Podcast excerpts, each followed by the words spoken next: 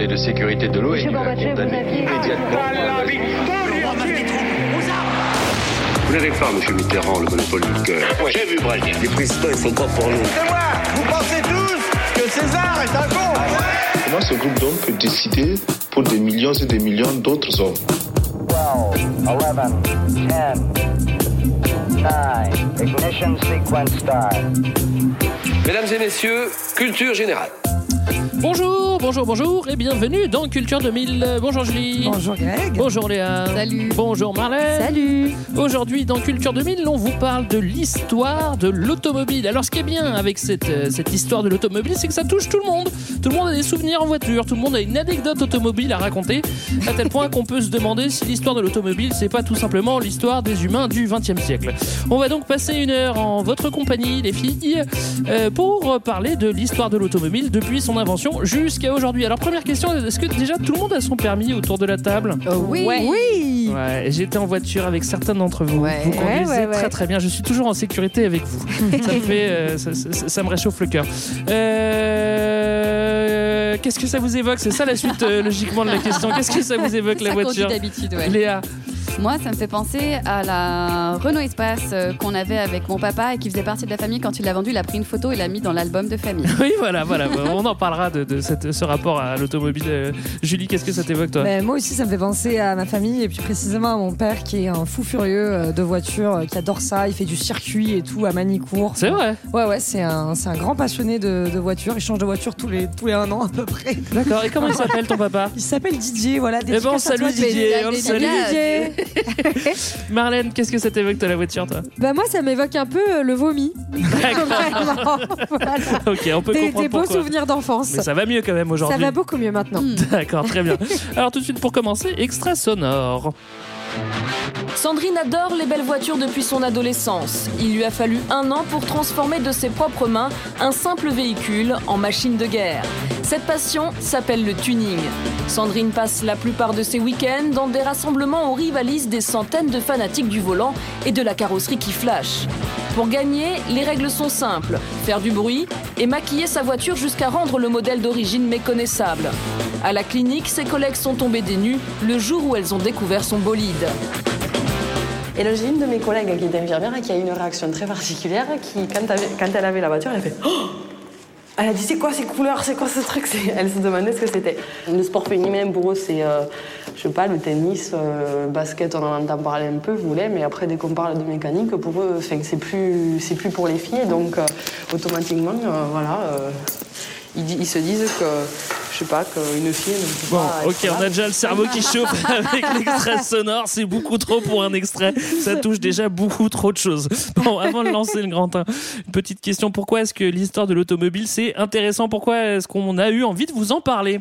Déjà parce que c'est une grosse révolution dans le domaine des transports et qui a, qui a transformé tout simplement notre rapport au monde. Tu le penses vraiment? Oui, je le pense. D'accord. Pourquoi d'autre? Euh, bah parce que c'est une innovation qui est devenue indispensable et qui a eu des conséquences en fait sur tout, sur l'économie, sur la société, sur la culture, enfin voilà, partout. D'accord. Et aussi euh, objet passion. ça, Ouais, c'est un objet qui est pas seulement technique et économique, mais euh, dont l'usage dépasse aussi l'utilitaire. C'est euh, voilà le rapport à la vitesse, à la liberté et Ah, effectivement un objet de passion. On salue Didier une fois de plus. Voilà, vais faire qu'on le salue beaucoup. tu peux avoir peur. Réjouissons-nous, on va passer un bon moment avec les bagnoles. On va débuter avec le grand 1, on va remonter au temps des cathédrales. Euh, non, pardon. On va remonter. à Jésus-Christ. à la- non, à l'invention de l'automobile, tout simplement. De l'invention à l'industrie. Alors, avant la voiture, vous allez me dire, euh, eh ben, on avait déjà des roues, euh, des objets euh, roulants, des attelages, des chars, des chariotes du diable. euh, mais bon, tout ça, c'était traîné par des animaux. Et en réalité, on aimerait bien que ça roule tout seul. Alors, on commence déjà à bosser dessus très très tôt, avant, avant même que ça existe, hein, c'est ça? Ouais, en fait, on voudrait que ça roule tout seul et puis que ça aille plus vite. Et du coup, en fait, bah, on peut faire ça. euh, On a tout de suite des chariots, euh, etc. euh, dès le- l'Antiquité, en fait. Mais euh, puis on fait, on fait un petit saut dans le temps et dès le 15e siècle, on va avoir des inventeurs qui commencent à réfléchir euh, aux premières euh, automobiles et notamment Léonard de Vinci, Léo. qui va euh, ré- réfléchir à une automobile à ressort. Donc il, il va s'inspirer notamment des engrenages des, en- des horloges pour, Ouais, faire pour tourner des roues euh, et donc avec deux roues et puis une troisième. Donc c'est un tricycle qui va servir plutôt de, de gouvernail. Ouais, il Voilà. avait fait l'hé- l'hélico, alors il peut bien faire la bagnole. Oui, aussi. voilà, c'est ça. Finalement. Et, il a des copains aussi, un Francesco di Giorgio Martini qui dessine des autos, Roberto Valtorio. Enfin, voilà, la bagnole au début c'est un truc de Rital, quoi. Ouais, tout ça 15e, hein, c'est ça qui est dingue, hein, c'est- drôle. Alors là, on est remonté très loin, mais euh, la première voiture va être inventée en 1769. Vous allez me dire, c'est encore loin, hein, Ouais, 1769, mais c'est vraiment la première voiture. Alors c'est quoi cette bagnole? Ouais, c'est un type qui s'appelle Joseph Cugnot qui invente le fardier à vapeur. C'est un chariot à quatre roues propulsé par une machine à vapeur qui est destinée à traîner des canons à 4 km/h. Donc, c'est pas hyper rapide, mais c'est plus la traction à bœuf, donc euh, c'est la première Ouais. automobile. Et puis c'est toujours mieux que le traîner à la main, hein, le canon. Oui, hein. vrai. Ouais, et, puis, euh, et puis, bon, malheureusement, elle n'a pas de frein, donc ça, c'est un petit peu compliqué. Ah oui. Mais juste, je voulais rajouter que ce qui est important aussi avec l'automobile et ce qu'on va découvrir après, c'est que l'objectif, c'est aussi de déplacer des charges importantes. Oui. Oui, c'est ça. Et puis on voit que dès, dès 1769, donc avec ce fardier à vapeur, il y a un premier lien entre l'automobile et le complexe militaire, ce qui va être euh, un lien qu'on retrouve tout Ouais. au long de, de- des inventions et Ouais, la, la technique et euh, le complexe militaire, c'est vrai qu'ils Voilà. font bon ménage. Euh, le Fardier, c'est une voiture à vapeur, en, euh, vu que ça marche avec euh, de la vapeur. Voilà. à ce moment-là, on se dit que la vapeur, c'est l'avenir. On se dit, tiens, on va faire des bagnoles à vapeur. Ouais, en 1801, on va avoir la London Steam Carriage, donc c'est la première à transporter des manos. Euh, ça, c'est Waouh. en 18. Et puis après, en 1873, on a l'obéissante. Euh, on l'a baptisée comme ça parce que ça calmait les appréhensions de la police qui n'était pas hyper sereine euh, à l'approche de cette voiture parce qu'elle était immense. Euh, donc elle est pas mal niveau vitesse et maniabilité. C'est c'est un genre de minibus quand même, donc c'est pas hyper Oui. pratique non plus.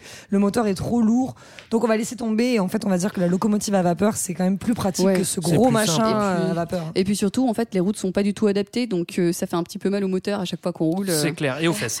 Et on se rend compte que l'avenir, euh, ça sera pas la vapeur, mais plutôt le moteur à explosion. Ouais Et euh, tout le Yes. monde va bosser dessus. C'est pas, c'est pas un truc euh, sur lequel on bosse au 19e. hein. Ça, ça fait longtemps qu'on bosse sur le, le- le moteur explosion. Alors, qu'est-ce que c'est que ce moteur explosion? Alors euh, c'est un moteur qui va être euh, qu'on va donc qui va surtout être enfin qui va être développé entre le 17e et le 19e mais qui prend son essor au 19e pourquoi? Bah parce que le moteur à explosion il va il est concomitant euh, du pétrole Ouais. en fait donc c'est un moteur qui se fait en, en quatre temps alors Je suis content que tu prennes en main ce, ce côté j'ai- technique. j'ai j'ai essayé de, de- de comprendre le côté technique. Yes. Alors, donc en gros, c'est un moteur où on a un cylindre avec en bas un piston, donc quelque chose qui remonte et Dans qui descend, et en haut une soupape, une sorte de petite trappe qui s'ouvre et qui se ferme.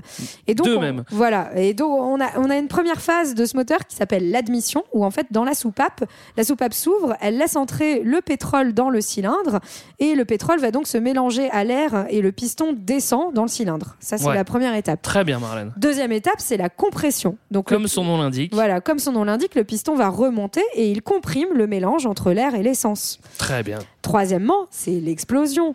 Et donc là, il y a une petite bougie qui va provoquer une étincelle qui fait exploser justement ce mélange d'air et d'essence comprimée.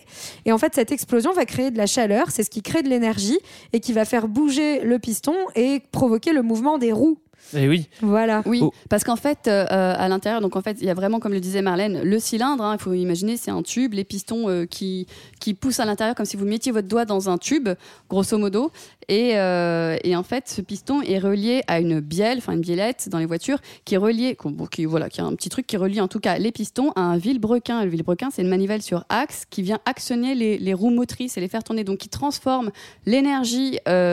Euh, thermique, etc., en tout cas provoquée par, euh, Ouais. par cette explosion et par le Ce gaz, mouvement, ouais, ce en mouvement énergie en énergie euh, cinétique mécanique. Très bien, c'est très très clair. Est-ce que c'est clair pour tout le monde? Ouais, mais il manque la quatrième étape. Ah bah Mais oui. oui, Et bah, c'est que les soupapes se rouvrent et donc laissent échapper les gaz qui sont issus de cette Eh combustion oui. Et oui, que l'on connaît, donc les gaz d'échappement. et oui, Exactement. Et, et j'ai appris en fait qu'ils étaient à l'extérieur, enfin euh, derrière la voiture, parce qu'en fait ça fait vachement de bruit, donc c'est pour euh, limiter l'effet sonore qu'on les met à l'arrière. Ah ouais. Mais Ouais. c'est vrai qu'aussi, si tu le mets devant le, le truc d'échappement, bah, tu as la la fumée, fumée. dans la tronche. Ouais, pas agréable. dit, sur les 4x4, vous avez euh, souvent des, des pots d'échappement qui sont en haut, Ah comme oui, ce qui c'est permet vrai. d'aller dans l'eau, etc., etc. C'est vrai. Euh, alors, on en est où dans notre histoire? On, Bah, est on a un moteur à 19e. explosion. Ouais, L'idée de la voiture est dans l'air. On bosse dessus. Et elle va être revendiquée par monsieur Zoom Zoom Benz. il me semble. hein, il me Ah, semble. yes, ouais, 1887. Donc c'est Karl Benz qui invente le son moteur à, explosion, à explosion et qui le colle sur un tricycle. Alors moi, ça me fait toujours rire parce que le tricycle, je vois un genre de petit truc d'enfant et j'imagine genre un, un jouet d'enfant avec un moteur qui pète derrière. C'est pas loin, Mais, Un euh, truc pas dangereux du tout. Voilà, mais Vous donc avez vu les euh, photos ou pas C'est la première Ouais. auto, quoi. Ouais, elle est rigolote quand même. Et euh, voilà, et donc l'automobile, elle, elle est, en fait, elle se développe à ce moment-là, fin 19e, donc en parallèle de l'essor du capitalisme et de l'industrialisation, euh, puisque donc ça va être avec Karl Benz en Allemagne, et puis en 1890 avec des familles euh, d'industriels, donc Panhard et Levasseur qui produisent le type A, qui est une- un type de voiture, et puis Peugeot Renault. aussi, qui va orienter l'industrie, son industrie familiale vers l'automobile. En fait, Peugeot, c'est une famille de Montbéliard, une entreprise familiale du début du 19e, qui transforme d'abord un moulin familial en aciérie, puis s'oriente euh, vers euh, toutes les productions autour de l'acier, dont euh, l'automobile. Voilà. Et puis, euh, on est toujours dans un contexte de guerre euh, euh, franco, euh, franco-allemande à ce moment-là. Donc, effectivement, les, les Allemands et les, euh, et, les, et les Russes, j'allais dire pas du tout, et les Français euh, euh, se bagarrent un petit peu sur euh, les brevets en disant ah, c'est qui le premier qui est là-dessus, quoi. Ouais, sachant qu'on a vu le Fardier avant, euh, le Oui. Fardier à vapeur, bon, globalement, il est français. Après, Oui, il est français. Ouais, Il y a c'est nous Karl d'abord. Benz, Tu veux dire bon. que la voiture est française J'en sais rien, moi j'ai pas trop envie de rentrer là-dedans. En tout cas, il y a un truc qui est sûr, c'est que forcément, c'est une idée qui est dans l'air, il y a plein de brevets, il y a le moteur explosion qui commence à arriver. C'est pas un gars qui est tout seul et qui l'invente, euh, bon, tout- c'est Ouais. un peu simultané. Voilà, bon, bref. Euh, on s'arrête pas en si bon chemin, Euh, on a une voiture qui commence à rouler, mais il y a encore plein de trucs Ouais. à inventer pour que la voiture soit un petit peu mieux, un petit peu plus agréable. Ouais, en 1895, on invente l'allumage électrique. Ah, pas mal. Ouais, la boîte de vitesse. Après, on passe au moteur à 4 cylindres. On améliore le freinage. Ah, Quatre bah, cylindres 4 cylindres, ça veut dire ce que tu nous as décrit tout à l'heure. Ouais, en, il y en a Marlène, quatre, tu- quoi. Tu nous as décrit un cylindre, t'en mets 4 à la suite, donc forcément, ça va décupler la force. Ça va Le être génial. 4 à la suite. Voilà. Et puis intéressant parce qu'on était à 15 km/h, mais on se rendait compte, enfin, si on a inventé la boîte à- de vitesse, c'est qu'on s'est rendu compte que si on était en montée, en fait, c'était un petit peu compliqué, ça faisait mal au moteur euh, d'être toujours à 15 km/h tout le temps, puis on freinait pas très bien en plus. Et, euh, et on s'est dit qu'il fallait mieux ralentir et donc avoir des bo- une boîte de vitesse et différentes vitesses à passer. La démultiplier, par exemple. Euh, quoi d'autre euh, comme invention? Euh, Ça va vite, hein, Il y a évidemment. le pneu quand même. Ah ouais, ça c'est pas mal. ça, ouais, c'est C'est. Michelin hein, qui invente Ouais, le c'est pneu. Michelin qui invente le pleu. Cocorico. Le pneu. Voilà. Voilà. Et, et Le déjà, pneu, comme on dit chez moi, le pneu. et déjà à l'époque, une voiture électrique. Alors ça, c'est oui. quand même dingue. Fantastique euh, cette histoire. 1899, il y a un concours qui est organisé et euh, en fait, euh, c'est- l'idée c'est de montrer euh, qui est la plus grosse, qui va le plus vite. Et euh, elle s'appelle la jamais contente. Ouais. Fantastique comme idée.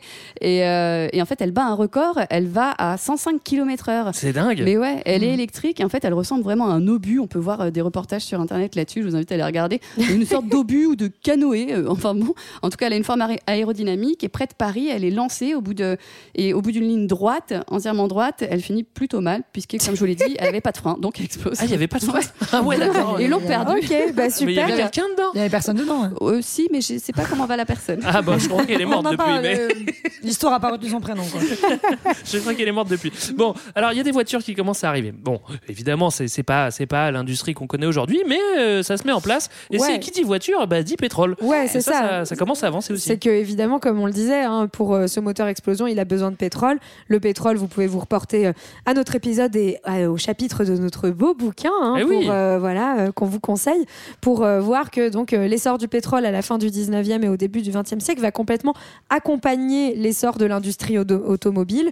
Donc en fait, c'est vraiment la production automobile, elle va se servir donc de ces nouvelles énergies euh, propres à la, troisième révolution industrielle, et puis aussi de l'essor du capitalisme avec euh, de nouvelles façons euh, de travailler, une nouvelle main d'œuvre, la, main d'œuvre du prolétariat et, des ouvriers, et, aussi le fait qu'on transforme désormais, voilà, les, qu'on transforme les matières, qu'on l'acier, etc. Et, et tout ça. Ouais, et pour euh, te compléter ce que tu viens de dire, Marlène, effectivement, c'est le moment où le, le complexe pétrolier prend son essor, et notamment avec ce fameux Rockefeller dont on a déjà parlé dans un autre épisode.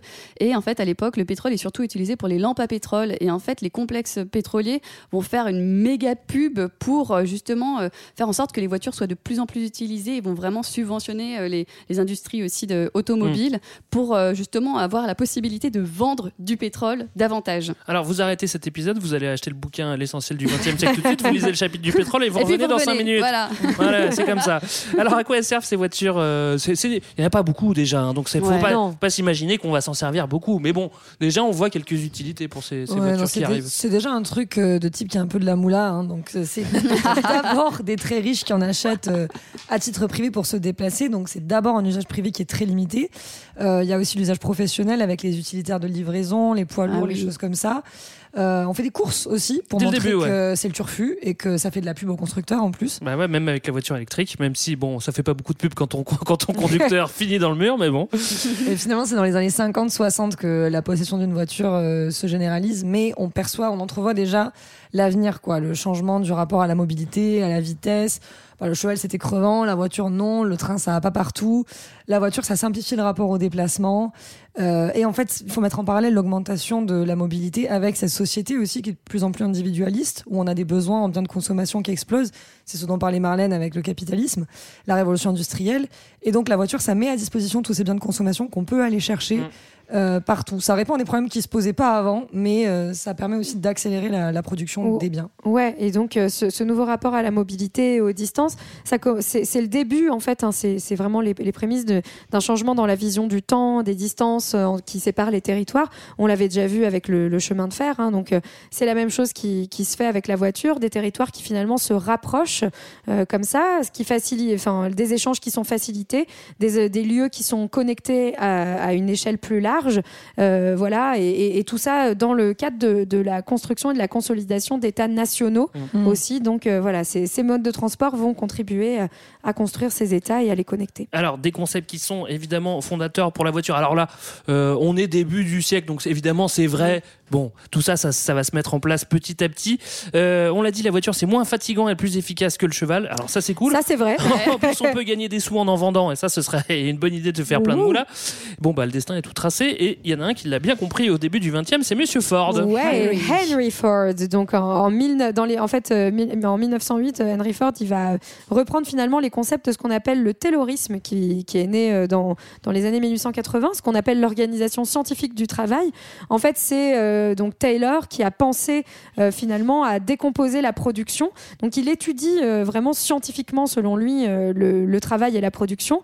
Donc il cherche à supprimer les gestes inutiles, à faire que chaque geste soit utile, étudié. Il séquence les tâches et donc l'idée c'est de créer le travail à la chaîne, hein, donc avec des tâches très très répétitives, mais qui augmentent la productivité et donc fait baisser les coûts. Mm. Et donc voilà, Ford va reprendre ça avec ce qu'il avait appelé le Fordisme. Il ajoute, donc il reprend l'organisation scientifique du travail, mais en plus il va en fait indexer les salaires des ouvriers sur les gains de productivité effectués dans le but que ces ouvriers achètent ces Ça, bagnoles. c'est salaud, ça. Voilà. Donc en fait, c'est la production et qui finalement assure les débouchés euh, de Ouais. vente. Voilà. Il y avait aussi euh, l'idée de fidéliser euh, les travailleurs euh, avec ce 5 dollars a day parce que les cadences infernales euh, du taylorisme euh, font que les gens se cassent et du coup comme c'est bien payé euh, Ouais. pour l'époque Ouais. en tout cas euh, parce que- Et- Ouais, il, Il achète la paix sociale, quoi, en Ouais, ça, en augmentant les salaires. ouais. Mm. Euh, c'est un concept qui, enfin, le taylorisme, il va être adopté un petit peu partout. Et il y a Renault qui va le faire très très vite euh, en France. Euh, ça, va, ça, va, ça va pas traîner. Avec, avec ce principe de, de- de Fordisme, hein, enfin, je dis Fordisme,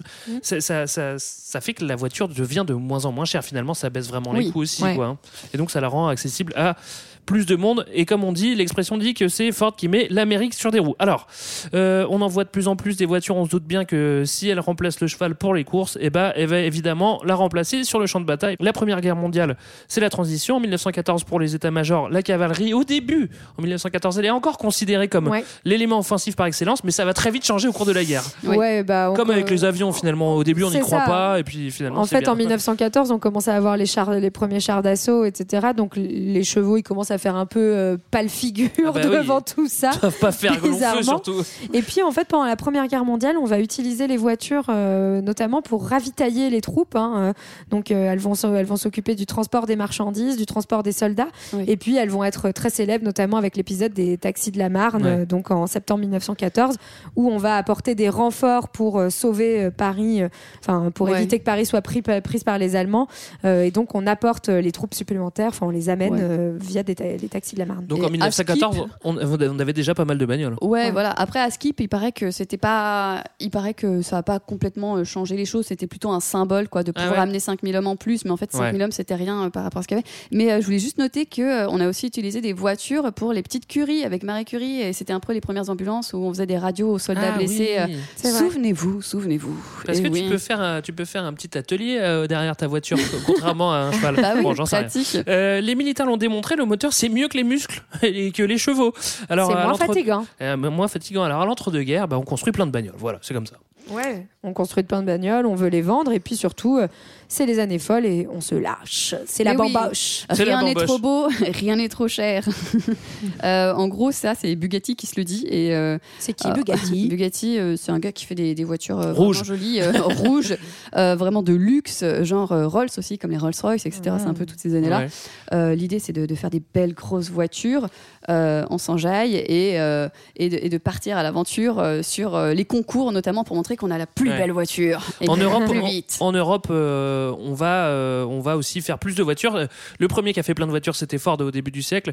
En Europe, on commence à prendre le pas aussi. On va, on va augmenter euh, la production. Le problème, c'est qu'en 29, il y a un petit problème économique, c'est ouais, quoi ça Hmm. Oh, je sais pas, vous pouvez le retrouver dans notre bouquin.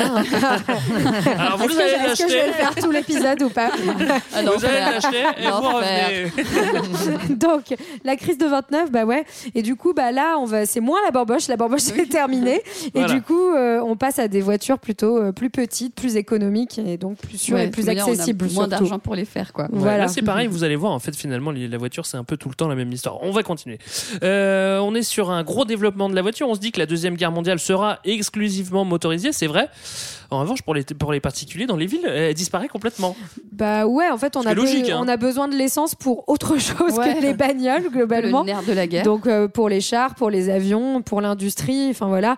Donc euh, la voiture comme un bien de consommation, de loisirs, clairement, c'est pas la priorité. Oui. Euh, et on va plutôt mettre le paquet sur d'autres types de voitures. Les Américains vont créer la Jeep hein, pendant la Seconde Guerre mondiale, qui est légère, qui permet un transport et un déchargement, un chargement-déchargement notamment euh, facile et, et rapide.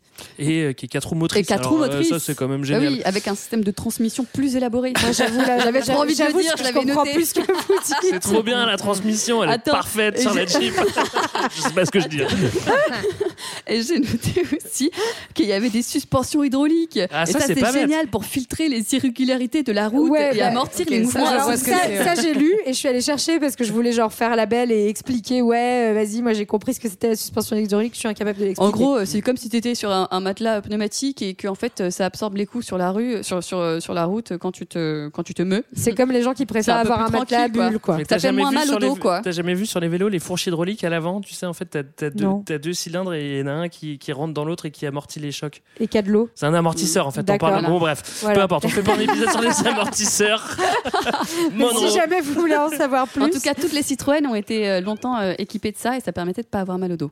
On ouais, bon, d'accord, mais on l'a toujours. Hein, euh, Oui, oui, oui.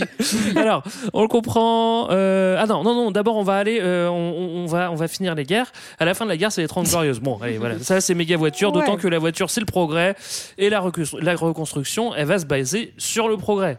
Oui. Ouais, il y a une espèce de consensus politique et social à ce moment-là pour euh, la relance économique de l'Europe. Oui. À droite comme à gauche, quoi. Tout le monde est Ouais. d'accord là-dessus, bizarrement. Personne ne se dit non, vas-y, on va la laisser comme ça. Elle est bien là. Et donc, en fait, cette industrie automobile forte, ça va permettre effectivement de relancer euh, les choses en Europe. Il y a une explosion de l'achat et de la construction de voitures dans les 30 Ouais. Glorieuses. Ça crée Ouais. beaucoup d'emplois et d'usines, notamment en région parisienne. Il y a les usines Renault, Citroën, Panhard. C'est 200 000 personnes hein, qui vivent de l'automobile en- juste en Ile-de-France. Panard existe encore à ce moment-là? Euh, Moi, je ouais, sais pas, je- visiblement. Ah, visiblement. d'accord. Énorme. Selon mes sources, Greg. Et euh, donc la production va C'est qui T'es tripler. sur c'est Didier Possiblement, d'accord. Je ne révèle pas mes sources. Et donc la production va tripler en 30 ans. Euh, on Ouais, au de niveau mondial, 10 ouais. À Mm. 30 millions de véhicules produits énorme. au niveau Oui, mondial. ouais, parce qu'il faut comprendre qu'en fait, dans la- les, po- enfin, après 1945, la voiture va devenir vraiment un des emblèmes de la société des loisirs et de la société de consommation post, post-Seconde Guerre mondiale.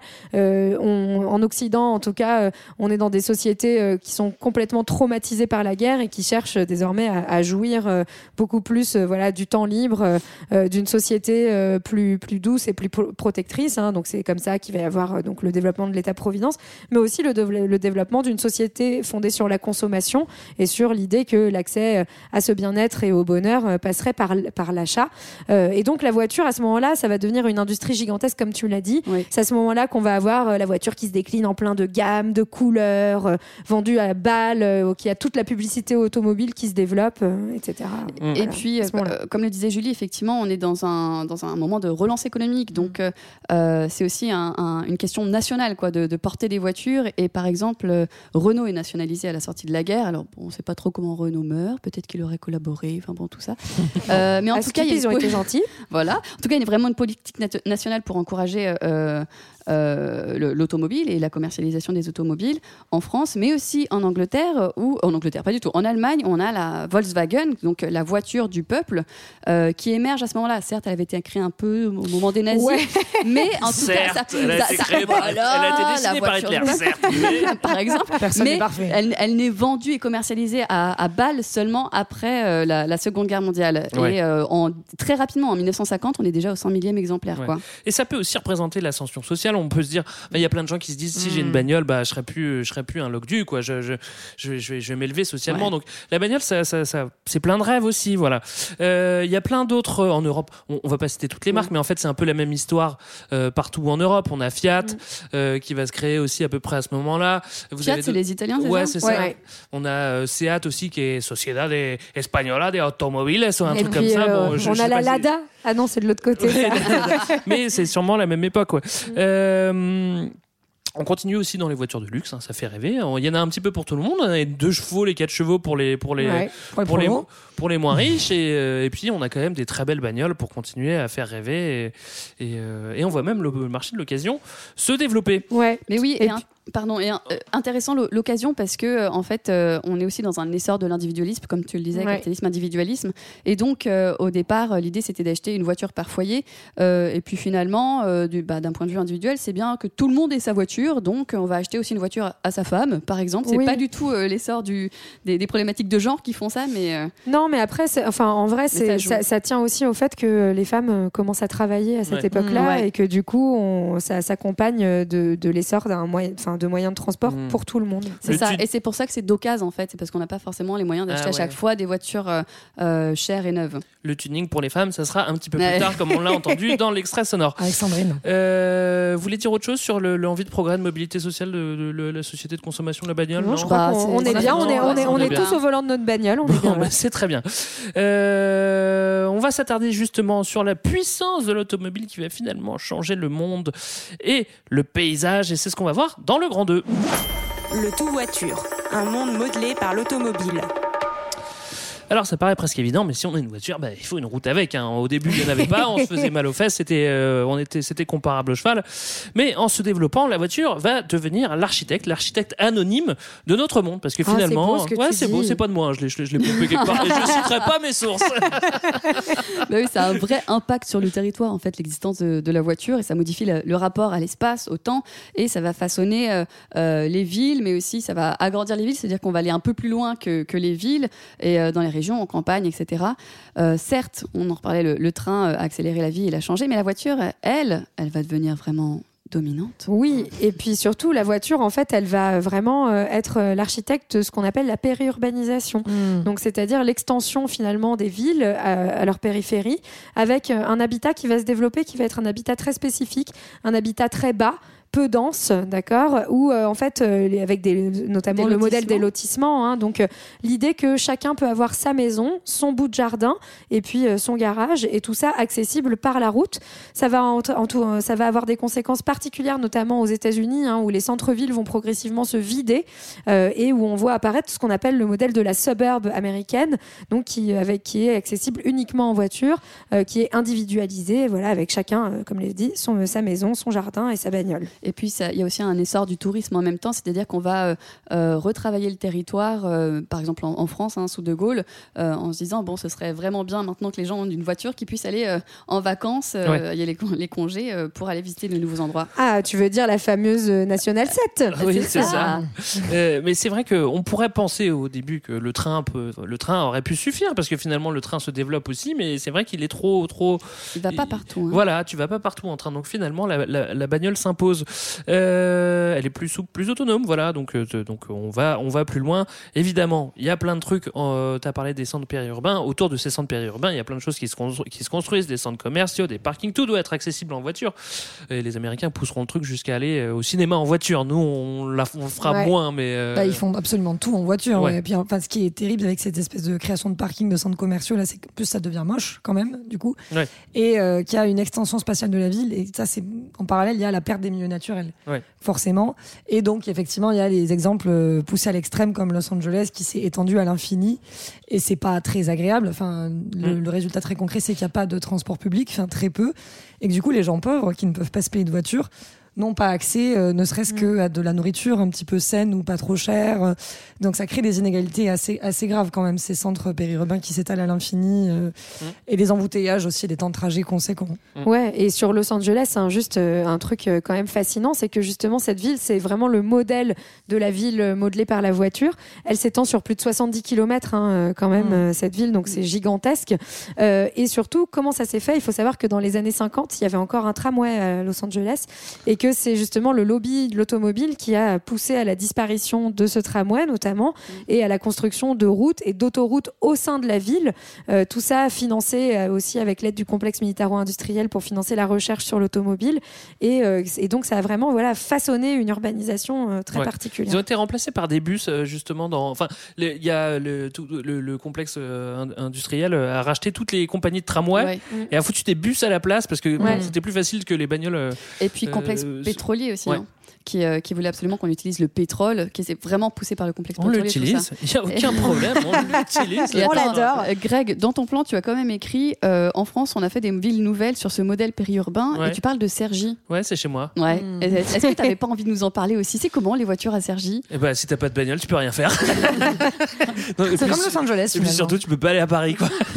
Ouais, je pense, je sais pas si Sergi c'est exactement comme Los Angeles. C'est pas comme ça You know Sergi. Mais tu sais, là-bas, les gens vivent à l'américaine. hein. Euh, Non, mais c'est vrai que c'est des villes lointaines qui sont. euh, Enfin, Ouais. euh, c'est vrai que c'est un peu des. Il y, a- il y a aussi plein de, de- de pavillons, donc ça ressemble Ouais. quand même beaucoup. Et c'est vrai que c'est vraiment une ville qui est, qui est tournée autour de la bagnole. Il n'y a pas que Sergi, hein, il y en a plein des villes nouvelles en France. Et- mais après, c'est vrai que c'est difficile de, de calquer euh, la vie à Sergi euh, à, Los Angeles. C'est pas, c'est pas les mêmes problèmes. C'est pas bon. Voilà, Mm. euh, il y, a- il y a des singularités partout. Euh, on peut illustrer le, le gigantisme aussi de l'industrie à la grandeur des infrastructures. Alors. On est capable de faire plein de choses, on faisait des gratte-ciel et tout, mais, avec les infrastructures euh, routières, on, va se rendre compte que, que, bah, que la voiture c'est très important et qu'il faut donner les moyens pour, euh, pour, pour Ouais. qu'elle puisse se déplacer. Et on crée euh, déjà dès, euh, dès 1913 euh, aux États-Unis, par exemple, euh, la Lincoln Highway, qui est euh, en fait une grande route euh, qui va traverser le pays. C'est dingue. De- En- en de- 1913, de New York à. San Francisco, c'est hyper tôt. Mais effectivement, ce qu'on disait, en fait, euh, euh, les voitures, il leur faut vraiment une bonne route pour avancer, sinon ça abîme les moteurs, etc. Donc ça détruit la, la- la voiture et finalement c'est pas rentable, ça n'a pas d'intérêt, les gens Ouais. ne l'achèteraient pas. Donc il faut des bonnes routes euh, qui euh, vont être financées par, enfin les travaux vont être financés par euh, l'industrie automobile euh, pour cette fameuse euh, highway. Ouais. Et puis euh, de la même façon, il y a plein plein d'autres highways qui vont être équipés un peu partout euh, dans, dans les années qui vont suivre la Seconde Guerre mondiale en 44, 56, 68. Ouais, ils votent des Les lois highways, aussi, c'est ouais. les, les autoroutes. hein, Oui, en fait, pardon. hein, Ouais. Tout simplement. Tout à Ouais. fait. Et, Ouais. et pareil euh, dans les autres pays, en Allemagne, euh, ça avait déjà été mis en place euh, sous le régime nazi, justement pour faciliter l'avancée des troupes. Euh, D'ailleurs, très intéressant, je crois que c'est Eisenhower qui, aux États-Unis, va s'inspirer de ça, euh, pour, euh, parce qu'il avait été très marqué quand il était sur place en, en, en Allemagne, pour, pour justement euh, euh, faire ces autoroutes, et en disant que c'est une question de sécurité, de développement et de défense nationale. Ouais. Et puis en fait, euh, bah, à l'inverse, euh, il va y avoir, enfin, la voiture euh, finalement n'est pas si adaptée aux villes européennes au départ, hein, Ah bah avec euh, des centres-villes qui sont finalement tout petits, des rues assez étriquées. Donc la voiture euh, passe pas trop, mais pourtant on va quand même euh, profiter voilà des, des grandes avenues, etc. pour pour la mettre partout. Ce qui va pas être sans conséquence, hein, c'est aussi ce qui va créer l'engorgement euh, des, des centres-villes, euh, beaucoup d'embouteillages, et puis euh, et puis aussi tous les problèmes de pollution.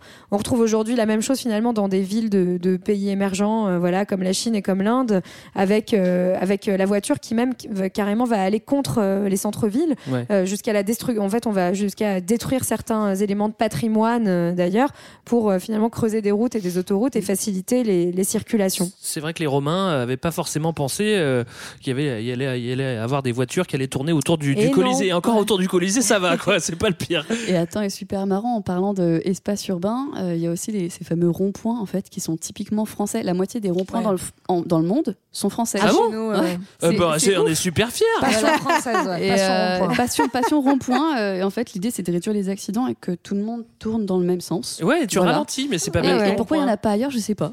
Bah, il y en a dans toute l'Europe quand même. En tout quand tu cas, vas... la France est championne. Bah oui, moi j'en ai vu ailleurs quand même. Oui, oui, non, il y en Ouais. a. En Europe Ouais, en Europe. En Europe Mais il y en a c'est- 30 000 en France quand même. Eh bah bravo, on Bravo la félicite la France. France, Moi j'aurais bien aimé que vous me parliez de quelques grandes infrastructures. Vous m'avez rien cité des grands ponts. Ah grands ouais, c'est vrai. euh, C'est vrai qu'il y a eu beaucoup de grands ponts en dehors des autoroutes. Donc le, le Golden Gate hein, en 1933, À qui San est, Francisco. qui est construit pendant la crise, mais euh, qui sert en effet au passage des voitures. Mais aussi en France, euh, par exemple, le pont de l'île d'Oléron en 66 ou le tunnel du 30 ans plus tard. oui, 30 ans plus tard. Et puis bon, Mais pas- tout aussi beau. qui a pas tout à fait la même euh, la Prestance. Enfin, non, pas ça, mais qui a pas le même objectif. C'est dans moins de euh, films quoi. ou- ouais, puis ça a surtout un but touristique euh, Ouais, plus oui. qu'un but de circulation à l'échelle d'une métropole comme San Francisco. Tunnel du Mont Blanc, pas mal aussi. Voilà, voilà, franchement, euh, bravo. Et euh, c'est vrai que les, les, euh, les, euh, les Français vont développer les, les autoroutes bien plus tard que les Américains. Nous, c'est plutôt en 55 qu'on met du temps à, à décoincer. Les Allemands, eux, ils avaient déjà les, lignes tracées pendant Leur la guerre. par- Autobahn. Autobahn. Euh, voilà. Euh, encore une fois, la voiture, elle est vendue partout aux classes moyennes euh, et ouvrières.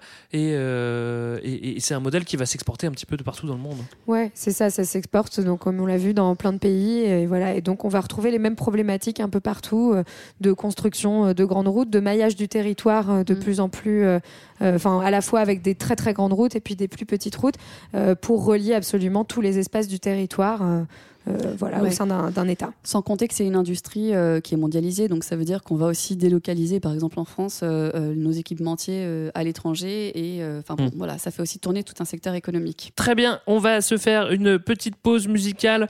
On va euh, écouter euh, le Supreme ETM avec Lord City qui font pro- euh, Un hommage à Carl Benz. un hommage à Karl Benz avec ma Zoom Zoom Benz. À tout de suite. Dans ta Benz, Benz, Benz, quand tu whine, ton bon passe avant gang, gang, gang. Laisse-moi zoom, zoom, friend. Dans ta Benz, Benz, Benz, quand tu whine, ton bon passe avant gang, gang, gang. Mais girl, t'es sexy, viens voir Co City. Original Wakaman dans la ville de Paris. Girl, t'es jolie, dans ton Versace. Viens t'amuser avec un DJ top celebrity. Et c'est wine bouge, carré sur le groove. J'aime les gals, surtout quand les gals move. Hey, ya, move up, move up, love comme une loupe. Bouge au corps de la tête aux pieds. Et lâche ta posée. Move up, move up, girl, wine ton bandit. Montre-leur que t'as pas peur d'exciter tous les bandits. Ouais, comme une vipère, si t'as le savoir-faire. T'inquiète pas, y a pas de galère, je le dirai ni à ton père ni à ta mère. Ondule comme un ver de terre. Jette-moi dans les yeux ton regard de panthère. Laisse-moi zoom, zoom, friend. Dans ta Benz, Benz, Benz, girl, quand tu whine, ton bon passe avant gang, gang, gang. Laisse-moi zoom, zoom, friend. Dans ta Benz, Benz, Benz, girl, quand tu whine, ton bon passe avant gang, gang, gang. Laisse-moi zoom, zoom, friend. Dans ta Benz, Benz, Benz, girl, quand tu whine, ton bon passe avant gang, gang, gang. Laisse-moi zoom, zoom, friend. Dans ta Benz, Benz, Benz, girl, quand tu whine, ton bon passe avant gang, gang, gang. Eh oh, Joe, explique-leur.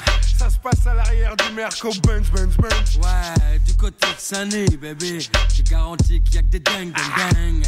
Et ma mère, je suis la flèche que ton entrejambe attire à mort de Lufia. On vivra en nos troupes, toi et moi. Ce soir, faut que ça brille, faut qu'on enquille, je veux du freestyle. Je veux que tu réveilles, tu stimules mon côté bestial. Pompe, bébé, monte sur mon scène, scène et fond. Je te la ferai façon, je te cueille. Putain, y'a que ça qui me rend joke. À ton contact, je deviens liquide. Liquide. C'est comme un trou intemporel. Bouge ton corps de flamme. Regarde le long de tes hanches, je coule.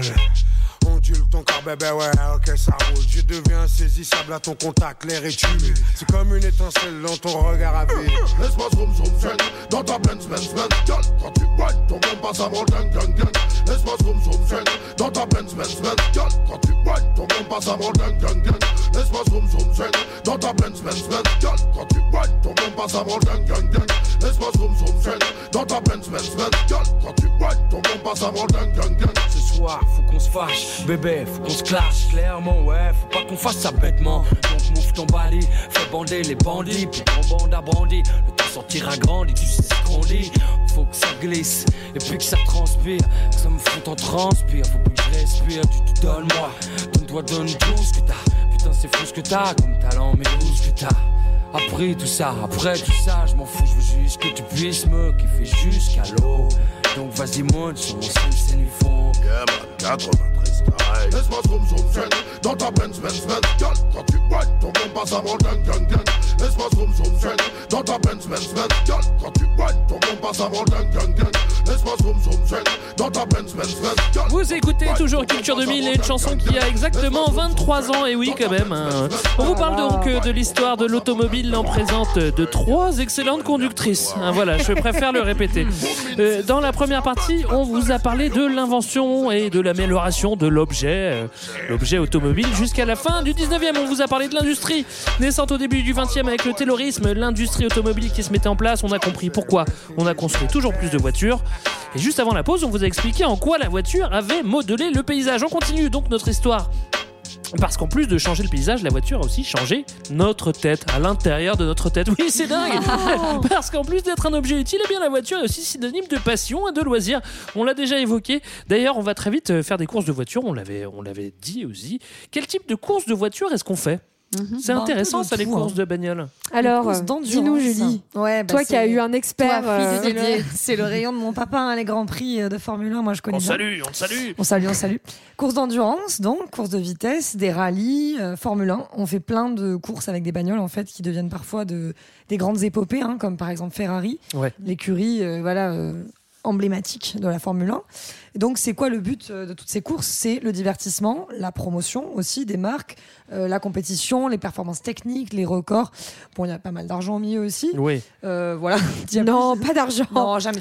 C'est pas, Des- c'est pas ça le, le principe. non. Des courses mythiques Oui, il y a des courses mythiques. Ouais, ouais, il y a euh, Paris-Rouen. Alors en- moi je savais pas que le Paris-Rouen c'était une course mythique. mythique, quoi. Ouais. Alors ouais, je l'ai mis là, bon, je sais pas si c'est vraiment mythique. Mais c'est la première en tout cas, c'est la Ouais, première. 1894. Moi, je fais confiance à Greg. Hein, S'il dit que c'est mythique, c'est Eh oui, c'est mythique, t'inquiète Et pas. en tout cas, il y a les 24 heures du Mans. Ça, Ouais, c'est ça, c'est un peu plus mythique à mythique, partir de ça, c'est mythique, 1923 et ça tient tous les mois de juin euh, depuis ce moment-là. Et euh, d'ailleurs, euh, pendant les 24 heures du Mans, on a. Non mais euh, du coup c'est des mecs qui conduisent des bagnoles pendant 24 heures. Ah oui, oui, c'est des courses. Au début, les courses, c'est surtout des courses d'endurance en Mais fait. c'est pour l'en- prouver les. c'est l'enfer, non C'est pas trop les, les la- capacités. voilà. de la voiture. On, on est allé jusqu'à. Enfin, il y a un gars qui est allé en 88, je crois que c'est le record, jusqu'à 400.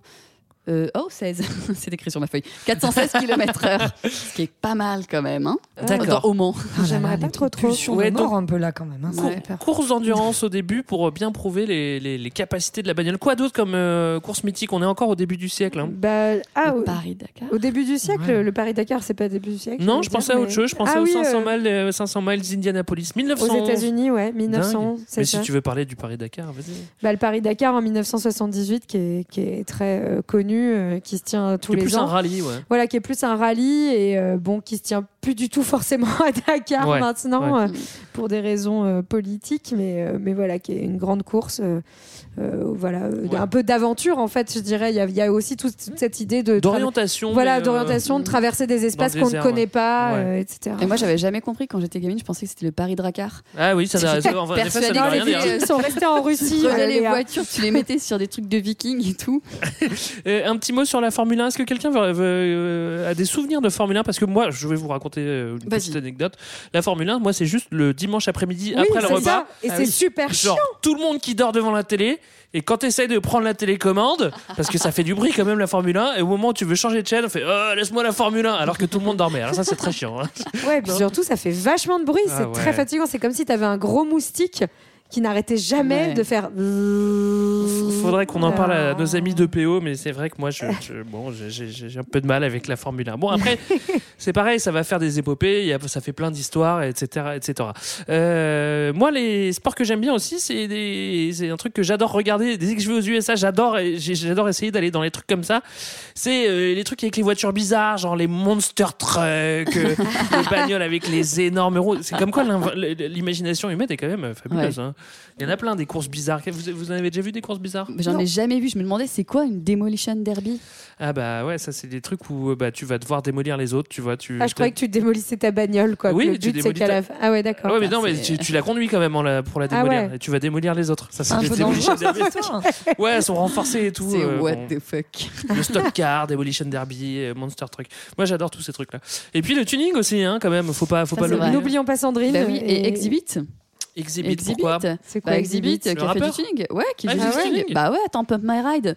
Bah, les Ah, c'est vrai, pas Bah, oui, bah, vous étiez où, vous, dans les années Pump My 90 Ride, 2000 Oui, c'est vrai. Qui avait Ah. été en France par, euh, fait en France par Eric et Ramsey. Ah, c'est vrai oui, oui, ils avaient repris le Fantastique. truc. Bon, bref, je vois que vous n'avez pas trop envie de parler de sport automobile. Moi non plus. Ça tombe bien. Euh, une histoire euh, très romantique aussi, ce sont celles des raids.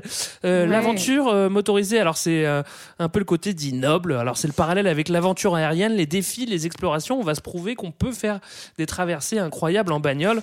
Et euh, il y en a plusieurs. Ouais, et donc en fait, et on va reprendre aussi tout un vocabulaire euh, néocolonial hein, avec ces idées de, de croisière jaune, croisière noire. Donc la, la croisière jaune, c'est une, une, croi- une course, en fait, euh, un raid organisé par Citroën qui va de Beyrouth à Pékin. La croisière noire, elle va du Maghreb à l'Afrique du Sud.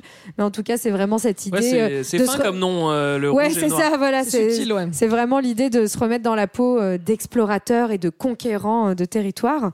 Donc voilà, et la croisière jaune, je crois qu'elle a été vraiment très connue parce que donc de Beyrouth à Pékin, on passe par des déserts, hein, notamment avec euh, des températures qui vont être extrêmes, et puis dans des, dans des territoires euh, qui sont souvent en conflit. Donc il va même y avoir des, des histoires de prise d'otages, hein, je crois, de certains équipages. euh, de- Ouais, il y a- y a une équipe qui se fait prendre en otage. Ouais, ils vont Euh, passer dans le Cachemire, dans l'Everest, puis ensuite après ils seront au milieu du désert, il va faire plus 50 degrés dans l'Ouzbékistan, moins Sympa. 50, enfin ils vont, ils vont tous faire Mais quand quoi. tu vois ce qu'ils vivent, tu vois, ça, ça- enfin, c'est- je trouve que c'était vraiment l'aventure. Bon, après, Ouais. je ne veux pas forcément une nostalgie saine euh, vis-à-vis de ça, mais quand tu lis ce qu'ils ont vécu, franchement, c'est. bah, C'est assez incroyable. Et vous savez ce que c'était le prix?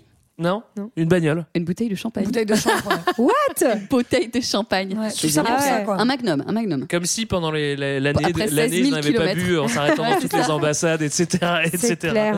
Euh, d'autres, euh, d'autres, euh, d'autres raids, d'autres, d'autres. Vous voulez parler d'autre chose Ouais, en maintenant 1907, euh, il y a eu euh, Pékin-Paris, c'est le premier grand raid. 1907, tu te rends compte 1907, c'est quand même très très tôt. Mais donc surtout, il y avait déjà même pas vraiment de vraies bagnoles, quoi. Bah, t'avais une bagnole pour rave, quoi, et puis des routes pour rave. En tout cas, il n'y avait pas forcément de station essence, donc on a demandé au chameau, on leur a demandé euh, ça, gentiment, tu vois. Salut le chameau, est-ce que tu veux bien nous apporter du pétrole Du- Exactement, le chameau transportait le carburant sur des points réguliers euh, le long du trajet asiatique, itinéraire qui était aussi suivi par le télégraphe pour assurer la couverture médiatique.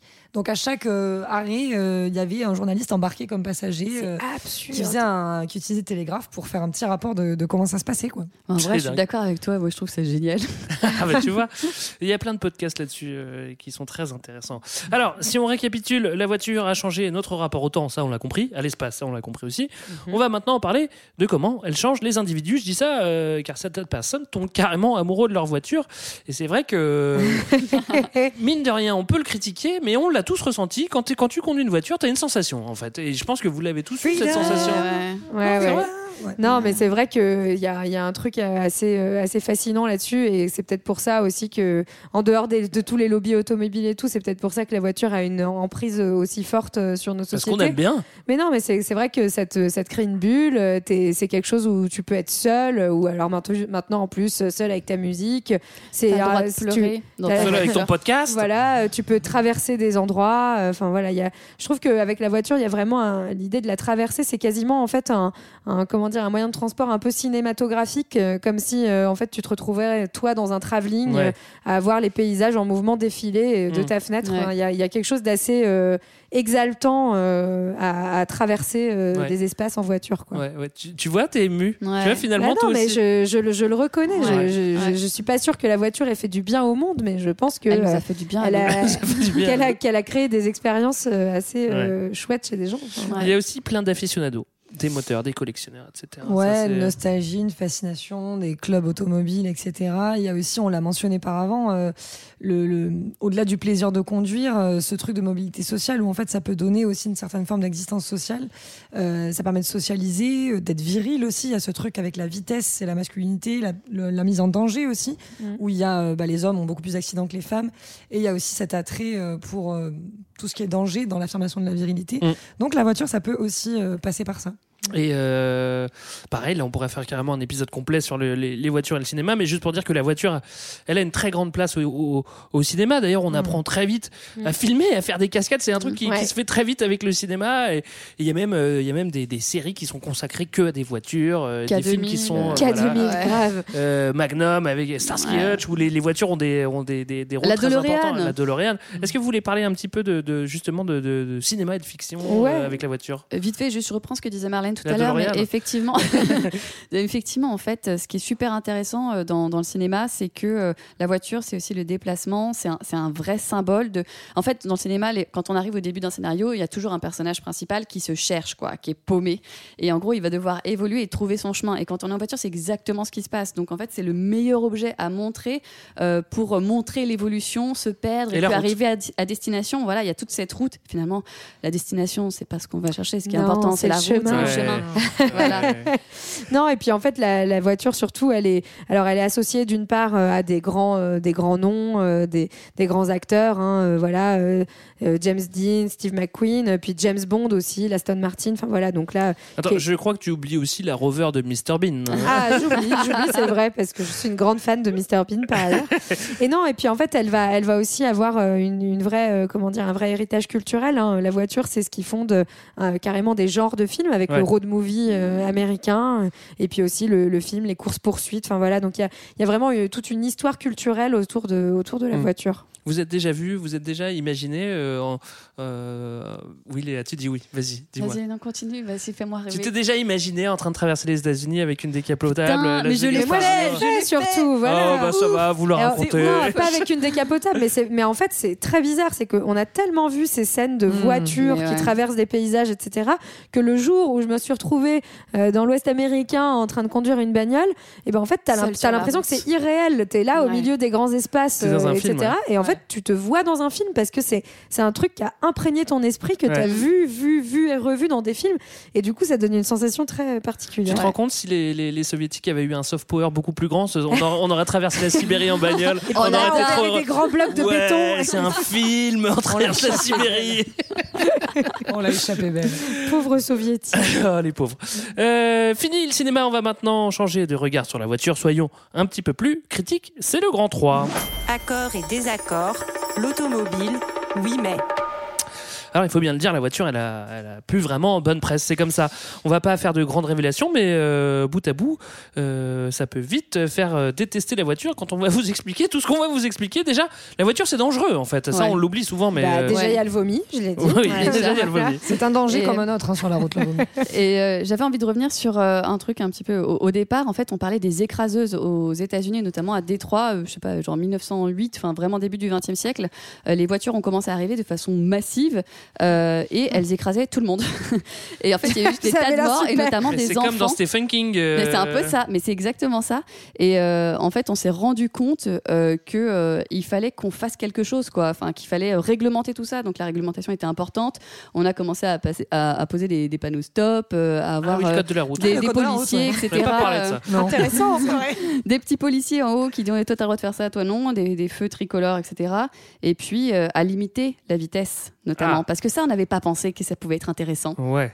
D'ailleurs, on le fait Et, pas et trop. le permis de conduire aussi d'ailleurs. Permis de conduire ouais, aussi. faire passer un permis de conduire. Euh, deuxième point, c'est que la bagnole, ça pue. Ça, c'est chiant, ça pue. hein. C'est bah, c'est c'est pas c'est pas dingue au niveau euh, environnement, c'est-à-dire que c'est super de traverser des magnifiques paysages en bagnole, mais globalement c'est pas super pour l'environnement. Ouais. Et en fait, enfin c'est pas juste l'objet de la voiture et toutes les tous les gaz qu'il y a, c'est en fait aussi toutes les toutes les transformations des paysages qui qui accompagnent la voiture. hein. Euh, Donc euh, la multiplication des stations essence, les routes euh, qui, qui défigurent partout. Enfin voilà, c'est c'est tout un ensemble qui euh, voilà qui, qui transforme et qui fait pas forcément du bien à la à l'environnement. Est-ce qu'on peut garder quand même les, les stations-service dans l'Ouest américain sur la route 66 Ouais, là où quand on s'arrête on se dit que là, ah, c'est super. ouais, là on est dans un film là on a le droit là On mange des pancakes à côté. Voilà. Alors que ta, vieille station essence sur l'autoroute Sur la- la euh, Courneuve, non, là, avec ton sandwich triangle, c'est vachement moins c'est beaucoup moins bien Euh, la voiture ça coûte cher aussi ça c'est chiant hein.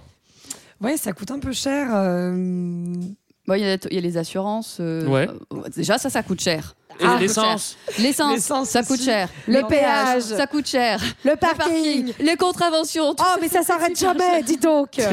Voilà. Mais- et en plus, il faut les réparer. Ça, ça en coûte plus, il hyper faut les cher. réparer quand on les casse. Mm. Mais malgré tous ces problèmes, euh, l'industrie, euh, qui- ces problèmes qui datent pas d'hier, d'ailleurs, euh, l'industrie, elle a toujours su s'adapter, euh, même lors des chocs pétroliers, parce que ça, on n'en a pas parlé, mais bon, Ouais. vous connaissez hein, les chocs pétroliers si vous écoutez Culture 2000. Mais en tout cas, l'industrie s'adapte toujours et elle vend toujours des bagnoles. Oui, bah, en fait, euh, non seulement elle s'adapte, donc c'est-à-dire qu'il y a une, encore une fois une recherche extrêmement puissante avec beaucoup d'argent qui est mis pour avoir des modèles de voitures moins polluants, plus confortables, moins bruyants, etc.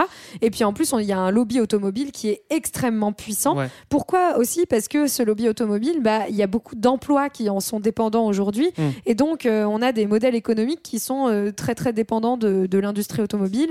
Euh, aujourd'hui, le chômage est quand même un problème euh, sociétal vraiment important. Et donc, on a du mal à lâcher l'automobile. Et euh, c'est pour ça que ces lobbies ont, ont autant d'influence dans les sociétés Ouais, et puis occidentales, notamment. li- lié aux États aussi. On l'a vu justement à la reconstruction, à l'après-guerre. En fait, les États s'appuient sur cette industrie qui est à moitié, qui est souvent, qui est souvent un peu nationalisée aussi, pour pousser ça, pour pour pour faire de leurs États des, puissances. Bref, Euh, quand on y réfléchit à deux fois. Ben, on se demande, euh, oui, est-ce que c'est vraiment bien euh, la voiture? Euh, Certains pensent que non, et on remet en, son image en cause dès les années 60. euh, en fait, on se dit, euh, ce truc-là, je suis pas. Enfin, Bah, ce les truc-là, c'est hippies, bizarre. quoi. Ouais, bah, voilà, encore c'est hippie. Toujours non, mais bah évidemment, la voiture, comme on l'a dit, hein, c'est vraiment l'emblème de la société de consommation euh, poussée à son paroxysme, surtout quand elle devient hyper individuelle avec euh, chacun sa voiture, etc. Donc euh, c'est vraiment euh, associé au modèle euh, d'essor productiviste, euh, capitaliste, euh, donc euh, associé à une croissance toujours plus forte qui va euh, transformer les territoires, transformer l'environnement euh, et avoir beaucoup d'externalités négatives. Et puis au début, on promettait euh, la liberté en bagnole, et puis à un moment, quand tu te retrouves tous les soirs euh, deux heures dans les embouteillages, tu te sens peut-être un petit peu moins libre C'est plus qu'avant. du tout la route 66 là. C'est plus très sympa. C'est là, hein. c'est chiant là. hein. Voilà, c'est nul. Voilà, euh, c'est vrai que l'automobile occupe toujours plus, Plus d'espace. Euh, Mm. tout l'espace qu'elle a à sa disposition, elle va en demander toujours plus et ça sera jamais, euh, jamais, euh, elle sera, enfin, l'auto- l'automobile sera jamais satisfaite de cet espace. Euh, c'est une cible évidente, évidemment. euh, la bagnole, on la voit pour les raisons que tu viens d'expliquer, on la voit. C'est c'est facile de taper sur la bagnole, hein, mais pourtant tout le monde l'utilise. Et oui, bah oui, non, mais on l'a dit quoi. la- voilà, consommation, productivisme, po- produ- enfin pollution, euh, bref. Ouais. euh, en fait, euh, de la même manière qu'on va commencer à enterrer les 30 glorieuses en estimant que c'est un modèle qui est complètement déconnecté de toute durabilité, bah on va enterrer, essayer d'enterrer la voiture avec quoi. Ouais. Alors du coup, aujourd'hui, on est plus tenté d'essayer de se passer de la voiture au maximum, notamment dans les villes, parce que c'est devenu infernal. hein, ça, c'est vrai. hein. Ouais. Mais les questions sont compliquées. On n'a pas toujours de, de solution. Enfin, on n'a pas de solution miracle parce que personne n'est d'accord. En fait, c'est ça qui est ah, bah ça c'est à cause d'Annie Dingo là. Ouais, Avec là, ses on roulait mieux sous. Tibéri, hein, on roulait mieux sous Tibéri, je préfère vous dire. Ouais, on le voit bien, nous, les Parisiens, là, on voit bien qu'il y a quand même une incompréhension entre euh, voilà, ces citadins cyclistes qui voudraient chasser les banlieusards, qui viennent avec leur, leur voiture en ville, leur vieille bagnole qui pollue. Euh, et en même temps, euh, bah, il faut bien qu'ils se déplacent, les gens, en fait. Donc c'est une question compliquée. Euh, Londres y a répondu en créant un péage. Donc en fait, finalement, il n'y a que les riches qui peuvent aller dans Londres, parce qu'en plus, il est hyper cher, Ouais, ce péage. Ouais, ouais. Donc c'est c'est un peu dégueulasse. Il y a peut-être d'autres solutions, mais euh, moi, j'en ai pas. Ah bah, Bah, moi non plus. En fait, c'est là que on a vu que c'est ce, dont on parlait, hein, c'est que tout l'urbanisme a été pensé autour de la voiture et donc c'est très difficile aujourd'hui de s'en défaire. Mm. On a créé des métropoles qui sont gigantesques avec des périphéries très très éloignées où les gens sont obligés de parcourir des distances gigantesques pour pouvoir aller travailler. Donc euh, en fait, ces mobilités-là aujourd'hui, elles existent euh, et on a besoin donc soit de transports en commun qui sont très performants, Mhm. soit d'avoir d'autres moyens. Et aujourd'hui, par exemple, une ville comme Paris qui met en place, donc vous savez, les vignettes critères là, où, où en gros, si votre voiture elle est trop vieille, vous n'avez pas le droit de rouler dans Paris, etc. Bah, ça crée un problème et une vraie question, c'est comment permettre un accès qui reste équitable à la ville sans toutefois la rendre invivable. Et euh, donc ça pose vraiment toute, sa- toute cette question du partage de l'espace. Et en fait tout ça, ça va avec une vraie politique urbaine et une politique aussi de, de logement, c'est-à-dire euh, pourquoi est-ce qu'on euh, habite de plus en plus loin de son travail Ouais. et comment on s'y déplace? Et puis tout ça est lié aussi à une question sociale, hein, comme tu le dis, Marlène. Euh, repensons aux gilets jaunes et au Ouais. fait que pour eux, en fait, la voiture était indispensable à leur Mmh, mobilité. mmh, Enfin, mmh, sans ça, bien ils sûr. étaient bloqués, ils n'avaient pas de boulot, ils n'avaient rien, ils pouvaient pas aller faire leurs courses. Et, euh, et certes, c'est parce qu'ils habitent généralement dans, dans les périphéries. Parce que c'est moins cher d'y habiter. Enfin, c'est tout Voilà. un cercle vicieux, quoi. Et voilà, donc c'est important de trouver des solutions. Donc je vous invite, euh, voilà, à nous proposer des solutions euh, Voilà. sur Facebook. Proposer des solutions. Alors, en fait, c'est un cercle vicieux parce que c'est la voiture qui a. C'est un peu à cause de la voiture qu'on s'est permis de faire des, des- d'étaler le- le- les Ouais. villes comme ça. Et maintenant, cet étalement nous rend dépendants à la voiture. Donc, euh, ouais. Petite pensée pour Michel Sardou qui lui veut Ah continuer à rouler vite parce que c'est pas vrai, parce qu'on peut plus rien dire, parce que c'est pas croyable, parce que cette époque c'était de la merde, parce qu'on peut plus mettre du diesel dans Mais on sa peut plus rien dire. oh. Et, et il a aussi dit, les voitures électriques, ça fait pas bander. Oui, je l'ai entendu. Oh, on Ça les fait entend pas pas. bander Ah bah oui, ça. Mais c'est peut-être une bonne nouvelle pour Michel. hein. Tu vois Je suis pas sûr que la Chrysler fasse grand chose non plus. Bref, pardon Michel, je t'aime beaucoup. Euh, pourquoi je parle de Michel? Parce que parce qu'il y a euh, contre toutes ces attaques euh, contre la voiture qui sont légitimes, il y a aussi plein, il y a une défense qui se met en place et euh, et euh, et même si nous, on peut penser tout ce qu'on- toutes les mauvaises choses qu'on pense contre la voiture, et ben en fait, on l'utilise quand même la bagnole. C'est ça le problème. Et on est on est plein de contradictions aussi, quoi. Oui, puis si on la remplit, la voiture, je suis pas sûre que ça soit euh, forcément le mode de transport le plus polluant. Sur... Enfin, ça dépend des distances. Tu vois, tu défends la voiture. Non, non, mais enfin, tu vois, si t'es à 5 dedans, euh, dans tous les cas, en fait, se déplacer, ça pollue. Ouais. Donc, euh, Ah oui, oui, à partir c'est du moment où sûr. tu te déplaces. euh, Sauf à bon. pied. Sauf à pied. Voilà, ou en vélo. Mhm. Mais tu vois, c'est si tu Ah, dois en faire, vélo, ça peut polluer. Enfin, euh, oui, en tout cas, au 19e siècle, ça a pollué. Ah bon Mais enfin bon, je vous invite à regarder l'histoire du caoutchouc. C'est comme quand j'ai Netflix, ça polluait. Ça me, c'est, En, en tout cas, c'est vrai que ça reste euh, la bagnole euh, reste le transport le plus rapide et le plus efficace pour bouger, malgré toutes les critiques. euh, C'est vrai que tout le monde l'utilise et puis voilà, c'est Oui, et- difficile de s'en séparer, Et quoi. puis C'est ça le surtout, on est dans un monde qui est de plus en plus mobile. hein. Encore une fois, euh, là, je vous invite à aller voir notre bouquin sur la Ah, page des transports et des réseaux. non, mais bref, c'est vraiment cette idée d'une mondialisation qui passe par les transports et la voiture fait partie. Comment est-ce qu'on fait en fait pour, euh, dans un monde de plus en plus connecté, pour parcourir des distances de plus en plus longues, à part vivre sur Zoom tout le temps, ce qui globalement oui. est super chiant. Vive le Et en plus, où euh, Zoom ça pollue aussi, je sais pas vraiment comment faire euh, actuellement. On, on peut se, Ouais. on peut se réjouir aussi de, de, de- de vivre en France avec des villes qui sont assez concentrées, qui sont, qui sont pas Ouais. non plus Los Angeles. Finalement, on a des modèles de villes qui sont pas si pourris.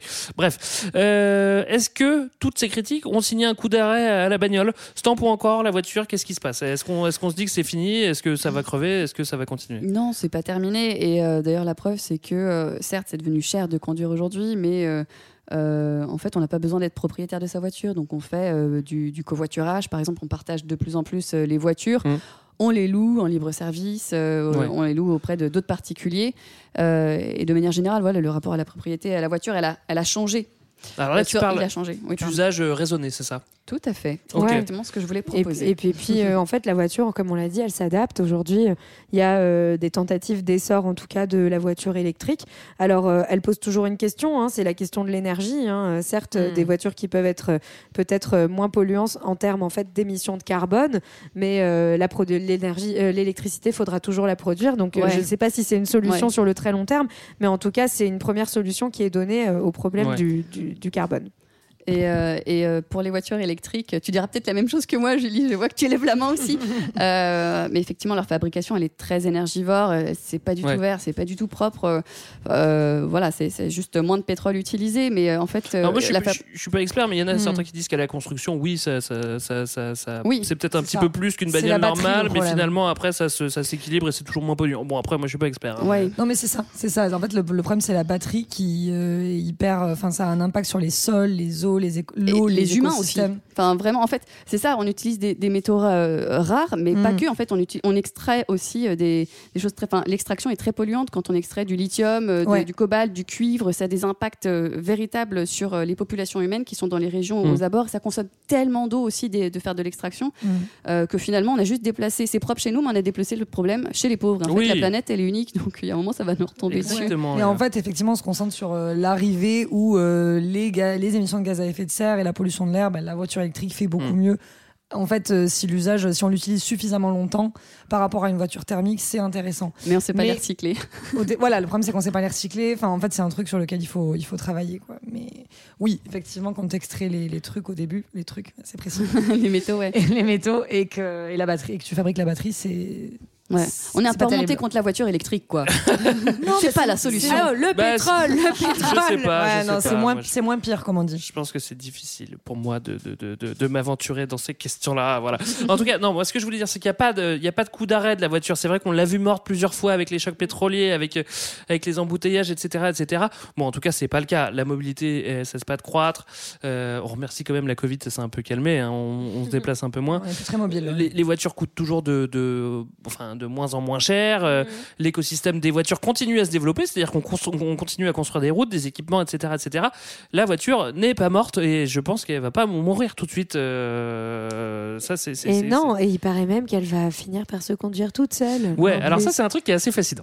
Ouais, moi qui me fait vachement flipper, mais du Mm. coup, je sais pas si en flippant, tu sais, je ressemble aux gens qui avaient peur de prendre le train et que leur tête s'envole au début du XXe siècle Oui. ou, euh, ou pas. Enfin, tu vois, c'est très bizarre, mais j'ai du mal à me dire qu'un jour je monterai dans une bagnole qui se conduit toute seule, qui est autonome. Ah, mais je pense que ça va Je trouve être ça dans très pas flippant. longtemps. Bah, tu Ouais, le fais ouais. déjà dans le métro. Bah, ça Oui. existe, hein, les Bah, systèmes d'autopilote. euh, Il y a déjà des véhicules guidés. C'est Uber qui a fait des tests aux États-Unis. Bon, quelqu'un est mort du coup. Mais euh, voilà, c'est en, Ouais. en cours, quoi. Après, je pense que bon, c'est vrai qu'on on va le voir de nos yeux. Par exemple, des, des, euh, des voies euh, dédiées sur les, euh, sur Ouais. les autoroutes pour les transports automatiques, où il y aura juste des terminaux, où peut-être que les humains prendront la main juste aux terminaux, mais que sur les grandes autoroutes, ça va aller tout seul. Je pense qu'on peut pas faire. euh, enfin, c'est sûr que ça va arriver. Et D'ailleurs, c'est pour ça qu'on développe la 5G. C'est surtout pour, euh, pour ces objets connectés, dont, le- dont les voitures. Ce qui pose une question éthique. J'aimerais bien question la- que quelqu'un la pose. Si on a une bagnole, euh, une bagnole électrique, Tu préfères. s'il y a un accident imminent, il y a quelqu'un qui doit faire un choix, et ça, ça pose une vraie question éthique. Est-ce qu'on a des exemples? Non? Euh, bah si, en fait, je pense que c'est si toi t'es dans la bagnole et que euh, en gros celui qui doit mourir, soit c'est celui qui est dans la bagnole, soit euh, c'est ceux qui traversent. Ouais, Qu'est-ce on qu'elle fait quoi? Ouais. Comment est-ce que tu programmes la bagnole à faire ça quoi? Si c'est si c'est un enfant ou par exemple ou si ta voiture va euh, sur un C'est enfant, il y a- il y, a un C'est. Black Mirror là en fait. Bah oui, non, mais c'est intéressant comme Ouais. question. C'est vrai, Imagine vraiment la voiture confond l'enfant avec le chien et te tue pour. euh, c'est possible aussi. Ah ouais, c'est possible. hein, ouais. Mais si t'as un enfant et un vieillard, qu'est-ce que tu fais? Qu'est-ce que fait la voiture? Comment elle décide? Qui décide? Qu'est-ce qui se passe? Ouais, voilà, Mm. Tout ça, c'est des questions. Auquel on a Donc pas on a vraiment envie de. Bah, Alors, c'est euh, quoi le progrès Ça va pas tarder quoi? en tout cas. voilà, on commence à avoir pas mal euh, déroulé notre histoire de l'automobile. Euh, une recommandation pour aller plus loin peut-être? Euh, bah je sais pas, Mad Max. Mad Max. Ah, c'est génial. et ouais. Louise. Euh, moi je vois Aussi, aussi. euh, aussi une recommandation euh, d'investir dans, dans la construction de la ligne de train euh, Lyon-Bordeaux? Ouais. Ah oui, oui, oui. bah, c'est vrai que dans ce sens-là, on l'a pas trop fait. participative. Dans toutes ouais. les lignes de train, allez-y. Allez-y. Et tu disais, toi, Greg Euh, non, je vous conseille un bouquin de, de Mathieu Flonneau qui, qui s'appelle L'automobile au temps des 30 glorieuses et qui est, euh, et qui est euh, assez bien. Euh, une autre recommandation, je pense que vous l'avez compris, l'autre recommandation qu'on vous fait, on va la matraquer, c'est le livre sort. Un petit mot dessus. Comment est-ce qu'il s'appelle? L'essentiel du XXe siècle, le livre qui va te faire Aimer l'histoire. Illustré par Arthur Junier. Oui, Voilà. aux éditions La Martinière Jeunesse. aux éditions La Martinière Jeunesse. Allez-y, voilà. Euh, c'est la fin de notre épisode. Merci de nous avoir suivis. On espère que ça vous a plu, euh, que notre épisode vous a donné envie de prendre la route, la route 66 peut-être avec Marlène. Bon, vous contactez là, on verra. Euh, nous, on se retrouve en podcast pour un nouvel épisode dans deux semaines sur les réseaux sociaux ou en replay dès à présent et en librairie. Vous l'avez compris, on se quitte avec un bon groupe anglais des années 90, Prefab Sprout, avec la chanson Cars and Girls. Big up à tous les massifs. À dans deux semaines. Bye bye. Salut. Bye bye. innocence. Come on, a grief at the hands of life's stinking car thief. That's my concept of sin. Does heaven wait? All heavenly over the next horizon? Look at us now. Some things hurt more, much more than cars and girls. Just look at us now. What adds up the way it did when we were young? Just look at us now. Some things hurt more, much more than cars and girls.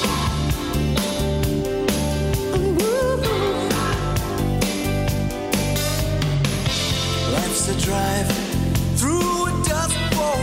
What's it do do, do a young soul? We are deeply concerned. Someone stops for directions.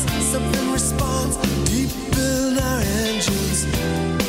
We have all been burned. Will heaven wait all heavenly over the next horizon? now.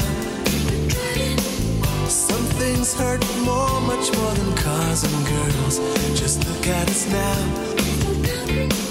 What adds up the way it did when we were young? Look at us now. Some things hurt more, much more than cars and girls.